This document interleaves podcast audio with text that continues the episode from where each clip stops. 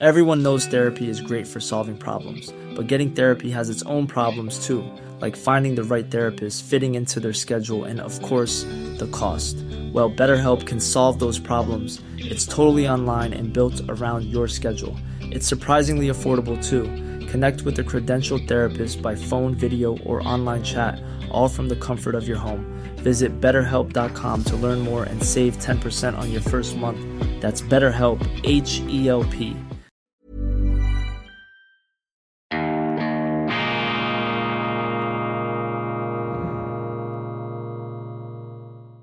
Grüezi miteinander. Einen wunderschönen, guten, beschwingten Morgen, meine sehr verehrten Damen und Herren, liebe Freunde, vor allem in Deutschland und in Österreich. Ich begrüße Sie herzlichst zum Wochenstart und natürlich zur internationalen Ausgabe von Weltwoche Daily, die andere Sicht unabhängig, kritisch, gut gelaunt am Montag, dem 13. Juni 2022. Ich beginne mit einer dringenden Empfehlung. Erstens, abonnieren Sie die Weltwoche in unserer App. Attraktive Angebote im App Store. 9 Franken Einstiegsabo für alle Printinhalte und Online-Inhalte ein wirklich unwiderstehliches Angebot, wie ich hier komplett neutral festhalten muss. Wenn Sie die Weltwoche bereits haben, abonnieren Sie den YouTube-Kanal Weltwoche Daily. Wir sind bereits bei über 70.000 Abonnenten.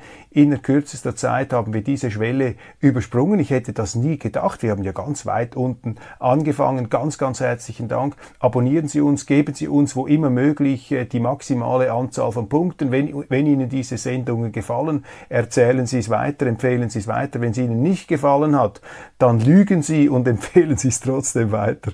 Das hilft unserem ähm, Programm. Und jetzt die zweite, ähm, noch oder fast noch dringendere, nicht ganz so dringende Empfehlung. Schauen Sie sich unbedingt in der Mediathek die Fernsehdokumentation an, der Fall Telkamp Streit um die Meinungsfreiheit. Ganz hervorragend gemacht von Andreas Gräfenstein, so heißt der Filmemacher, ausgestrahlt erstmals vor zwei bis drei Wochen. Ich habe mir das äh, mea maxima culpa mit Verspätung, habe es ein bisschen verpennt, erst jetzt angeschaut am Wochenende und ich war sehr beeindruckt. Für mich ist dieser äh, Dokumentarfilm ein Lichtblick in der aktuellen deutschen Medienszene. Er beschäftigt sich ähm, mit einem der äh, derzeit umstrittensten deutschen Schriftsteller, auch einem der erfolgreichsten und angesehensten deutschen Schriftsteller und anhand dieses Films verstehen Sie einfach besser, was jetzt in Deutschland los ist. Auch ich verstehe besser, was in Deutschland jetzt los ist. Uwe Tellkamp, er ist äh, in aller Munde mit seinem neuen Roman Der Schlaf in den Uhren, fast 1000 Seiten, lange erwartet, er hat lange daran gearbeitet und Uwe Tellkamp, das ist der Mann, der mit diesem Roman hier ähnlich voluminös der Turm 2008 äh, in Erscheinung getreten ist, einen unglaublichen Erfolg erzielte. Der Turm gilt als der definitive Wenderoman, äh, wurde im gleichen Atemzug genannt wie Thomas Mann Buddenbrooks. Telkamp äh, hat, glaube ich, eine Million Exemplare verkauft, wo das sehr anspruchsvolle Literatur ist. Er hat alle namhaften Preise abgeräumt, war das Darling in den Feuilletons und der überall gefragte Schriftsteller, ein neues Leitgestirn äh, in dem von vielen, vielen literarischen Leitgestirnen besetzten Himmel über Deutschland. Und äh, dann ist dieser Uwe Tellkamp äh, aus Dresden stammend äh, mit einer DDR-Biografie, hochinteressant, wie das auch in diesem Dokumentarfilm dann zum Ausdruck kommt. Dann ist dieser Uwe Tellkamp irgendwie in Ungnade gefallen äh, bei den nicht sonderlich toleranten Kollegen im Kulturkreis. Was war der Stein des Anstoßes? 2018 hat Tellkamp in einer öffentlichen Veranstaltung mit dem ebenfalls aus der DDR stammenden Schriftsteller Urs Grünbein über die Flüchtlingspolitik gesprochen und man hat ihm richtig angemerkt da an dieser öffentlichen Veranstaltung, dass ihm die Verlogenheit und Unehrlichkeit der Flüchtlingsdebatte in äh, Deutschland auf den Wecker geht, ihn richtig gehend nervt. Und er hat dort dem Urs Grünbein entgegengeschleudert, dass es doch evident sei, dass 95 Prozent der nach Deutschland kommenden Migranten nicht unmittelbar vor Tod und Verfolgung geflohen seien, sondern aus wirtschaftlichen Gründen in äh, Deutschland äh, angekommen seien, auch in, gleich in die Sozialwerke einwandern würden. Und man merkt dann gleich, wie Trümbein, ohne ein Argument zu haben, so in eine verleumderische, unterstellende ähm, äh, Tonalität hineinfällt, eine so eine Art Raunen geht durch die äh, äh, Runde, auch durch den vollbesetzten, ich glaube, Theatersaal und diese Aussage von Telkamp hat dann in Deutschland eingeschlagen und die Feuilletonisten in Rage versetzt. Sogar der Surkamp Verlag hat sich dann von seinem Autor zwischenzeitlich etwas distanziert. Das wurde als vollendeter intellektueller Skandal betrachtet. Dabei, das kann ich aus schweizerischer Sicht sagen und auch aufgrund von vielen Gesprächen, die ich auch mit Migrationsverantwortlichen geführt habe, natürlich hatte Telkamp 100% recht. Selbstverständlich. Ich meine, wenn man es recht rechtlich genau nimmt, sind mehr oder weniger alle Migranten, die 2015 nach Deutschland gekommen sind, nicht aus äh, unmittelbarer äh, Bedrohung und Verfolgung äh, geflohen, äh, sondern aus wirtschaftlichen Gründen. Denn Flüchtling ist ja ein Rechtsbegriff. Und gemäß Schengen- und Dublin-Gesetzgebung müssen sie sich ja als äh, Asylbewerber dort registrieren lassen, wo sie ihren Fuß erstmals auf EU-Territorium setzen. Und das ist nun einmal nicht Deutschland, es sei denn, sie kommen mit dem Flugzeug oder springen mit dem Fallschirm ab oder landen mit dem Helikopter. In aller Regel sind diese Flüchtlinge über die sogenannte Balkanroute gekommen. Das heißt, sie sind über mehrere sichere Drittstaaten bis nach Deutschland gekommen. Das heißt, an der deutschen Landesgrenze hat sich der rechtliche äh, Status dieser Migranten verändert. Das waren nicht mehr Flüchtlinge nach Genfer Konvention, denn sie hätten ja in Griechenland bleiben können, in anderen Ländern, Nein, sie sind durch mehrere sichere Drittstaaten gekommen. Äh, dann an der deutschen Landesgrenze, äh, die auch nicht mehr existierte, sind sie einfach hineingekommen. Und dann haben ihnen die Deutschen äh, diese Asylbleiberechte ähm, gegeben obwohl im Grunde dies rechtlich äh, gar nicht zulässig gewesen wäre, denn äh, diese Flüchtlinge in Anführungszeichen hätten sich ja in anderen Ländern registrieren lassen müssen. Und das ist eben der Rechtsstaat. Und ähm, Uwe Tellkamp hatte völlig recht hier auf diese Dimension hinzuweisen, aber in Deutschland, das zeigte dann diese Debatte, geraten sie im Verdacht äh, geraten sie in Verruf, wenn sie sich erdreisten, die Wirklichkeit zu beschreiben, wenn sie nicht diese Trugbilder und Illusionen sich zu eigen machen, die ihnen die Medien und vor allem auch die Kulturschaffenden, der Kulturbetrieb ihnen da vorgaukeln, dann äh, werden sie da als Nestbeschmutzer äh, dargestellt. Das also äh, hat zu einer Neubewertung des Superstars Uwe Tellkamp geführt und äh, der Autor Gräfenstein des Films spricht dann mit ihm und äh, ich finde das beeindruckend, wie Telkamp hier offen ähm, auspackt und sagt, dass ihn auch diese ganze Überheblichkeit der Westdeutschen gegenüber den Ostdeutschen, dass ihn die zutiefst irritiert, dass er sich auch äh, geradezu kolonisiert fühle in Dresden sehr viele Wessis, Westdeutsche, äh, die in saturierten Verhältnissen aufgewachsen sind, die äh, würden jetzt die wichtigen Positionen besetzen, äh, beispielsweise in der Stadt Dresden, auch im Kulturbereich. Und er wolle sich jetzt nicht von diesen Westdeutschen erzählen lassen, wie er zu denken und was er für moralisch richtig und für falsch zu halten habe. Und das empfinde ich als eine sehr, ja, authentische und auch legitime Haltung. Also, ähm, merk, also merkwürdig ist das falsche Wort, geradezu bestürzend, was da in Deutschland äh, abgeht, dass man derart auf diesen Uwe Tellkamp sich jetzt da äh, eingeschossen hat. Und man sieht es jetzt auch an den äh, Rezensionen. Also der Roman wurde ja im Spiegel auf eine fast schon also niederträchtige Art und Weise ähm, verrissen. Und zwar nicht aufgrund seiner literarischen Qualität, sondern einfach aufgrund der Gesinnung, der angeblichen Gesinnung des Autors. Also das, was wir hier äh, immer wieder diagnostiziert haben, dieser, dieser rabiate Moralismus, der eine Seuche unserer Zeit ist, der hat da vollständig Besitz ergriffen von der deutschen Kulturszene. Wobei in der Schweiz ist es ja nicht viel anders. Interessant noch, ich will das nur ganz kurz hier zusammenfassen, Telkamp, äh, wie hat er die Wende erlebt 1989? Er war damals in der Nationalen Volksarmee, stammt aus einem Ärztehaushalt, bürgerlicher Hintergrund jetzt für DDR-Verhältnisse.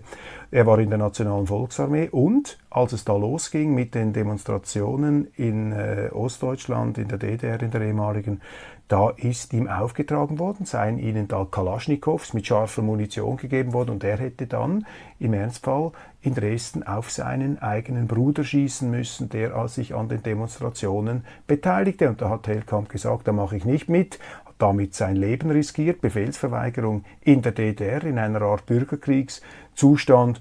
Und äh, das hat mich sehr beeindruckt, denn da sieht man einfach die Ernsthaftigkeit, mit der diese DDR-Bürger damals äh, sich gegen ihren Staat gestellt haben, diesem Staat diese Lügen nicht mehr abgekauft haben. Und an einem Punkt im Film wird Hellkamp gefragt, warum sind eigentlich so viele ehemalige deutsche Bürgerrechtler, warum sind die eigentlich nach rechts gerückt? Dann sagt er, das sei ganz einfach, weil wir in der DDR ein ausgeprägtes Sensorium, einen Sinn für Ungerechtigkeit haben und für die Unwahrheit. Und wenn wir belogen werden, wenn wir überheblich behandelt werden, dann sind unsere Antennen, das ist jetzt meine Wortwahl, sind unsere Antennen etwas empfindlicher.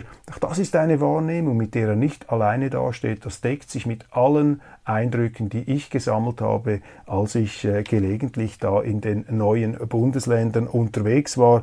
Zuletzt ja auch äh, 2018 bei diesen Demonstrationen gegen die Flüchtlingspolitik von Frau ähm, Merkel. Was sich an diesem Film sehr schön darstellen äh, lässt, beziehungsweise was man in diesem Film sieht, ist, dass eine Art Riss durch Deutschland gibt, äh, geht. Sie haben tatsächlich den Westen auf der anderen Seite und den Osten.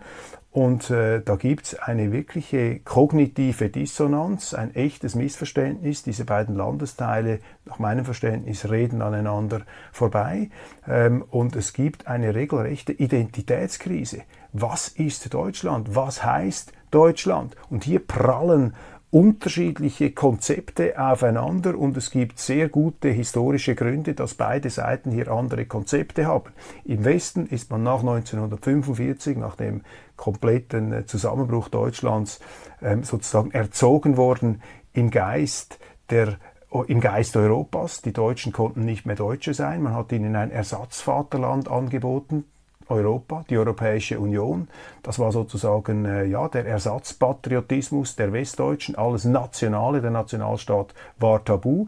Im Osten ähnlich, dort hieß der Vaterlandsersatz Sowjetunion, aber 1989 ist dieser Vaterlandsersatz zusammengebrochen. Und dann sind natürlich diese Ostdeutschen gekommen und gesagt, wir wollen zurück nach Deutschland. Wir wollen unser Deutschland zurück. Wir wollen den Nationalstaat zurück.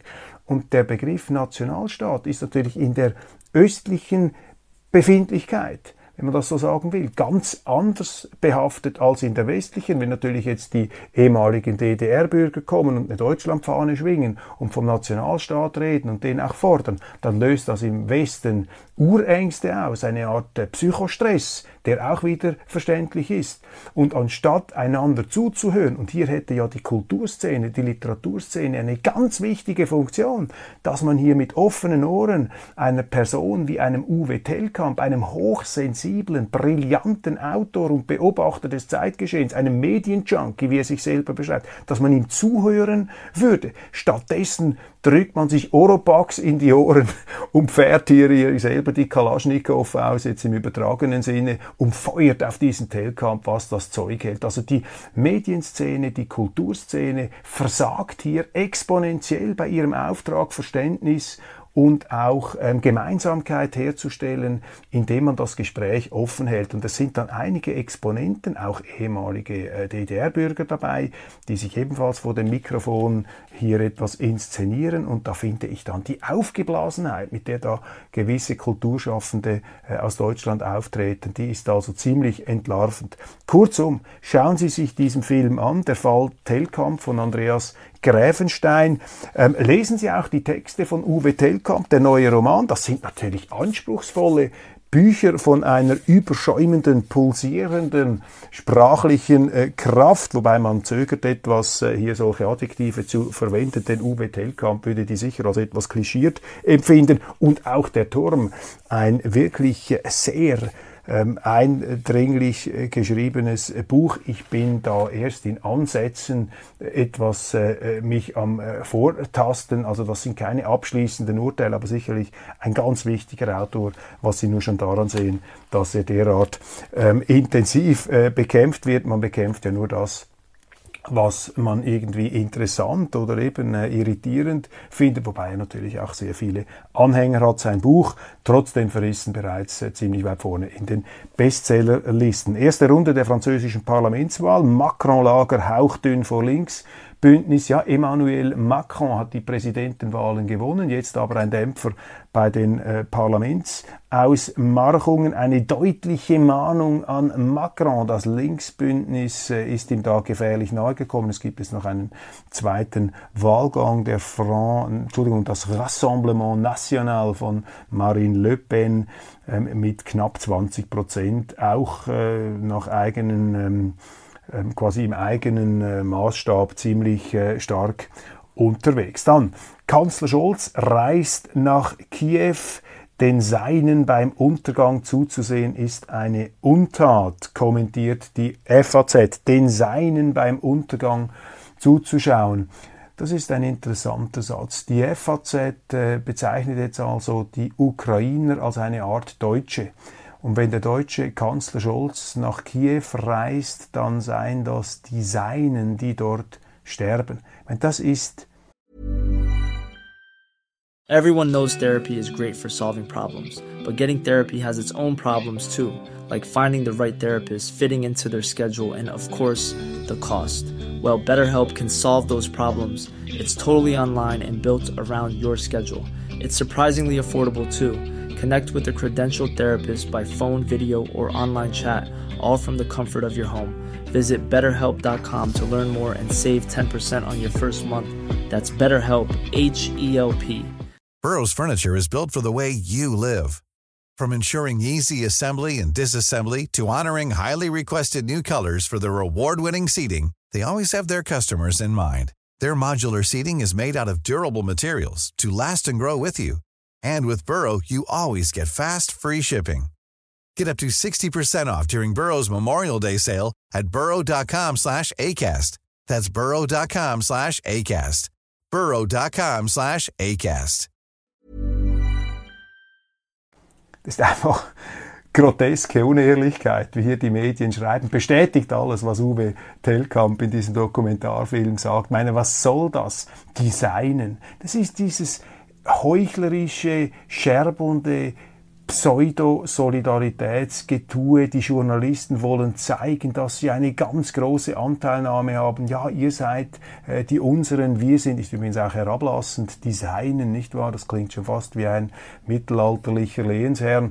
Herr Designen. Man will hier eine Art ähm, ja, Solidaritätsband beschwören, aber dass es unehrlich ist, sehen Sie eben daran, wenn die das ernst meinen, dann müssten sie ihren Lesern ja verkaufen, dass man letztlich deutsche Soldaten in die Ukraine ähm, schütz, äh, schicken müsste, denn die unseren verteidigen wir nicht einfach nur mit Waffen, die wir ihnen schicken, um ein gutes Gewissen zu haben, sondern man müsste ja dann selber einmarschieren, man müsste mit der NATO kommen und das hätte einfach die Konsequenz eines möglichen Weltkrieges. Komplett unseriös, wie die Medien hier berichten, meine Damen und Herren. Das ist eben diese Herrschaft der Emotionen, der Gesinnungen, genau das, diese Abwendung von der Wirklichkeit, die in diesem ähm, ich komme wieder darauf zurück, in diesem sehr, sehr guten Dokumentarfilm über den Fall Telkamp zum Ausdruck kommt. Sie sind übrigens in Deutschland gleich ein Fall. Wenn Sie irgendetwas sagen, was dem Mainstream widerspricht, dann werden Sie zum Fall. Vielleicht gibt es auch irgendwann einen Fall Köppel, wir werden, wir werden sehen, wobei ich will mich hier nicht in die gleiche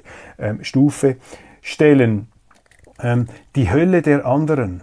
Während die Menschen in Odessa in Cafés sitzen, harren, harren Zehntausende in Donbass in Kellern aus. Die Übermacht der Russen ist gewaltig. Der ukrainischen Armee droht eine Niederlage.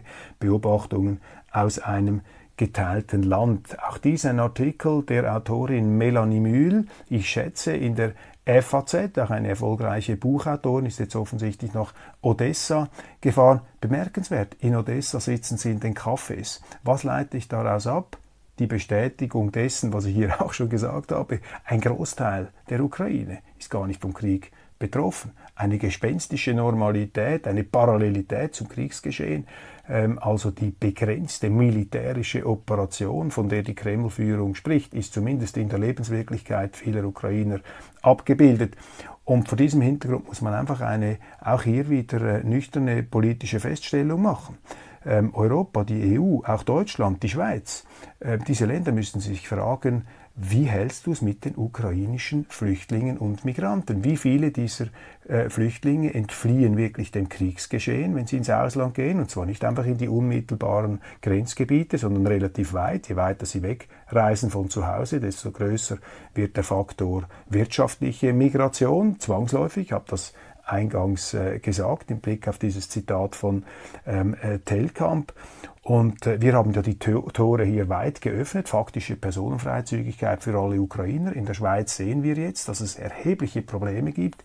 Die Gastgeberfamilien äh, weisen die aufgenommenen äh, ukrainischen Familien zurück. Es gibt kulturelle Unverträglichkeiten. Es gibt eine zum Teil irritierend große Anspruchshaltung, eine Unzufriedenheit, eine Konsummentalität, auch Partys, die da von den Ukrainern einfach gefeiert werden, ohne Rücksicht auf die äh, Gastgeber. Jetzt sagen vielleicht eine von Ihnen, einige von Ihnen, das ist kleinkariert darauf hinzuweisen. Nein, ist es eben nicht, denn Sie spüren ja anhand des Verhaltens, mit was für einer Mentalität die Leute hierher kommen und es mehren sich einfach die Zweifel.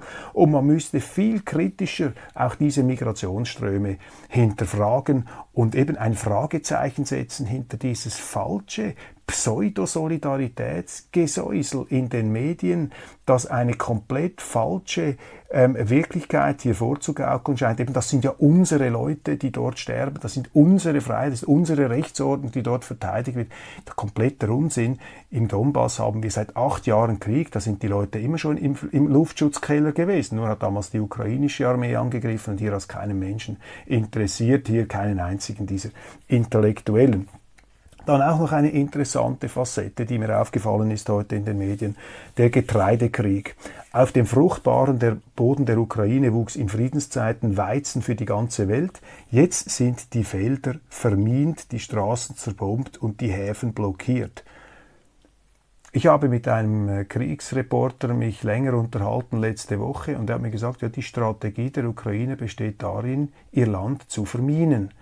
Und ich äh, stelle mir jetzt einmal vor, man müsste das genau äh, überprüfen, dass diese Verminung natürlich nicht von den Russen gemacht wird. Das ist ja die vorrückende Armee. Die können ja nicht die Gebiete, äh, weder ihr Rückzugsgebiet noch ihr Vorrückengebiet äh, verminen. Das macht ja die Abwehrarmee, vermint etwas. Also wenn die Ukrainer die Getreidefelder verminen, dann muss man die ganze ähm, Rhetorik bezüglich, wer verursacht hier eigentlich eine Hungerkrise, auch nochmal einer kritischen Überprüfung unterziehen. Aber Sie sehen auch hier, das passiert nicht. Warum passiert das nicht? Weil die Medien ihrem Auftrag, die Wirklichkeit zu beschreiben, nicht gerecht werden, sondern einfach dieses Propagandagetöse äh, auf uns hereinprasseln lassen, uns bedröhnen, uns ähm, be, äh, beknattern mit, diesem, äh, mit dieser Propaganda in der eben nicht differenziert beurteilt werden darf, in der eben nicht, was immer der Fall ist, relativ gesehen werden darf, was hier passiert. Und äh, ich meine, wenn die Ukrainer ihre Getreidefelder verminen, was eine Strategie ist, die auch schon andere Länder gemacht haben, die angegriffen werden, dann setzen sie Minen, um den Angreifer am Vorstoß zu hindern. Ja, dann sind die Ukrainer damit natürlich auch mitverantwortlich für diese Hungerkrise. Das entschuldigt wiederum nicht die Russen, die angegriffen haben, selbstverständlich, aber es führt uns in eine Betrachtungsweise hinein, die etwas grau wird, grau in grau und nicht schwarz-weiß. Deutscher Fußball, auch für einmal kein Lieferant von Erfolgsmeldungen 1 zu 1 im Treibsand vor Katar. Die Deutschen haben das Siegen verlernt und damit, oder scheinen es verlernt zu haben und damit wird dementiert ein berühmter Satz des äh, englischen Fußballers Gary Lineker, der mal gesagt hat, Fußball ist ein Spiel, da stehen sich elf Leute gegenüber, es dauert 90 Minuten und am Schluss gewinnen die Deutschen. Das ist eben nicht mehr automatisch so, das ist eben Sport. Dafür hat die Schweiz gewonnen gegen Portugal in schwieriger Lage. Die Schweizer äh, Fußballer waren zuletzt arg in die Kritik geraten, auch ihr Trainer Murat Yakin und jetzt haben sie Yakin und jetzt haben sie die Portugiesen besiegt. Ein schöner Erfolg für die Eidgenossen. Habeck plant Verschärfung des Kartellrechts. Ich staune ja über diesen Robert Habeck, äh, der wirklich ein auch ganz hervorragender Politikdarsteller ist. Vielleicht ist er aus Sicht seiner Wähler auch ein hervorragender Politiker, das kann ich weniger beurteilen. Mir ist jetzt äh, das äh, politische, geistige Universum nicht so sympathisch, dass er da offeriert als grüner Etatist, als Ökomarxist, auch wenn er natürlich rhetorisch brillant ist, auch temperamentsmäßig äh, immer sehr ausgeglichen und ruhig wirkt, dann natürlich auch vom Aussehen her so eine Art Raimund Harmsdorf-Typ, so ein Seewolf-Typ. Also er bringt im Grunde alles mit, äh, was einen auszeichnet, um in der heutigen oberflächlichen Medienwelt ganz oben auszuschlagen. Aber immer wieder interessant, das ist natürlich auch ein ganz rabiater ähm, äh, Politiker. Jetzt kündigt er an, hier äh, quasi ähm, Erdölkonzerne faktisch zu enteignen. Er ist für mich so etwas der Chefenteigner der deutschen Politik. Er hat ja auch schon gesagt, Rohstofffirmen müssen enteignet werden, wenn sie, wenn sie nicht mehr zu den gewünschten Preisen produzieren. Und jetzt geht er auf die Ölproduzenten los und sagt, wenn es da Kartellabsprachen gibt, dann werden wir also wirklich da voll einschlagen. Einfach ein Ausdruck der neuen Selbstverständlichkeit, mit der hier die Staatsmacht in Deutschland auftritt Planwirtschaft. Der Staat nimmt jetzt das ganze Wirtschaftsgeschehen in die Hand. Ein Staat übrigens, der bewiesen hat, dass er mit dem Geld seiner Bürger nicht umgehen kann. Schauen Sie mal die Schuldenstände im Bereich der Sozialversicherungen an. Dieser gleiche Staat, der mit dem Geld seiner Bürger nicht wirtschaften kann, maßt sich jetzt an, ähm, sozusagen die Konzerne, die Energieversorgung fernsteuern zu können. Der gleiche Staat, der einen völlig überstürzten Ausstieg aus der Kernenergie ähm, äh, produziert hat. Also Anmaßung vom Wissen, Anmaßung vom Wissen, um ein berühmtes Wort des Ökonomen Friedrich August von Hayek hier in Erinnerung zu rufen. Risiko eines Atomwaffeneinsatzes so hoch wie nie seit dem Kalten Krieg, eine neue Studie, die uns nicht überrascht. Natürlich ist das Risiko eines Atomkriegs so groß wie nie. Gut, dass das jetzt langsam etwas ins Bewusstsein einsickert.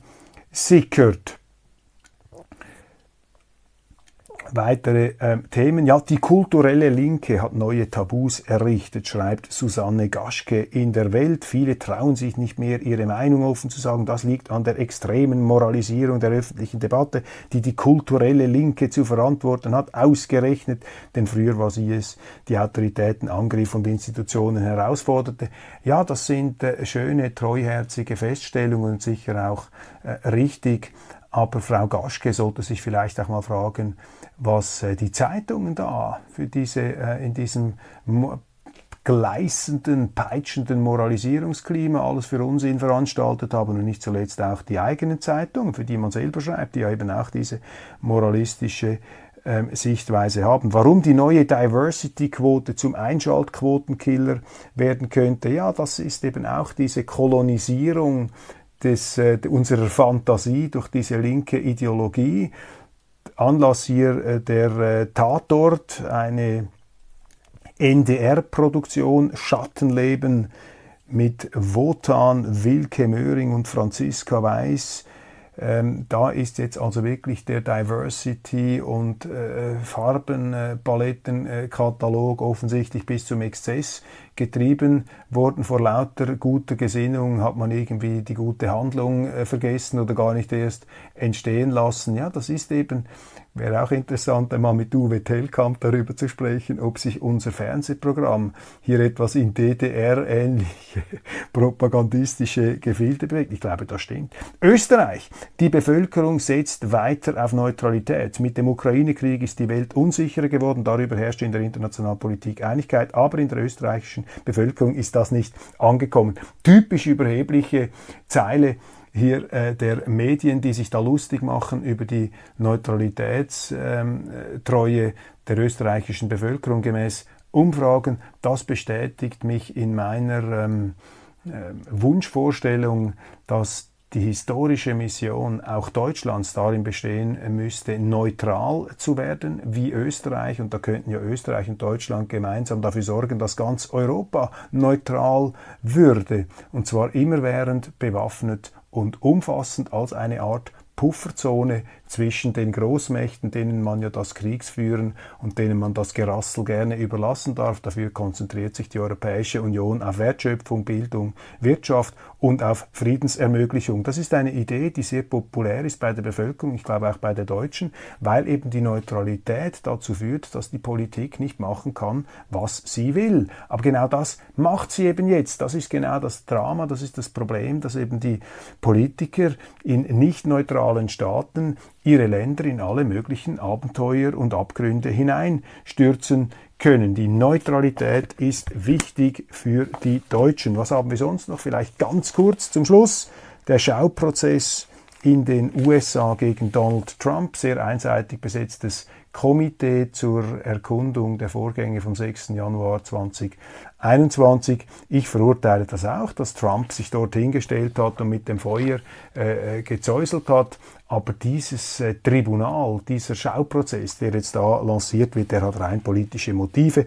Diese Demokraten, unterstützt noch von zwei Republikanern, die immer gegen Trump waren, die sind einfach erpicht dafür zu sorgen, dass Trump nie mehr nie mehr äh, die politische Arena betreten darf. Die Kronenzeitung berichtet groß über diese Ausschreitungen von 1500 Jugendlichen am Gardasee, über die wir hier schon berichtet haben. Hat ja lange gedauert, bis das in den deutschsprachigen Medien angekommen ist. Übergriffe, Gewalt, Horrorszenen am Gardasee. Das, das ist Afrika, ähm, skandierten die Jugendlichen. Sie schwenkten die Flaggen verschiedener afrikanischer Länder und haben Frauen belästigt. Unglaubliche Vorgänge, auch das eine Facette der Flüchtlingspolitik. In den deutschen Medien haben sie fast nichts ähm, davon lesen ähm, können. So, das ist, äh, das ist gewesen. Ich bin nicht ganz durchgekommen. Ich will hier die Schallmauer von 30 Minuten nicht durchbrechen. Ich werde dann die weiteren Nachrichten und Themen, die ich hier noch vor mir gehabt hätte, Ihnen morgen präsentieren. Übrigens, äh, das ein Hinweis, ich werde tatsächlich den äh, Schriftsteller Uwe Tellkamp treffen und mich mit ihm unterhalten und meine morgige Sendung wird da aus Dresden stattfinden. Und äh, ich bin sehr gespannt äh, über die Eindrücke in dieser äh, wunderschönen Elbmetropole, Elbflorenz im großartigen Freistaat Sachsen. Ich bin ja ein Sympathisant der äh, Sachsen. Ich bin ein Sachsen-Befürworter, habe das ja hier schon oft durchblicken lassen. Ich freue mich auf Sie. Bleiben Sie dran und bleiben Sie offen und kritisch. Äh, ich, äh, ja, ich freue mich sehr, Sie morgen wiederzusehen.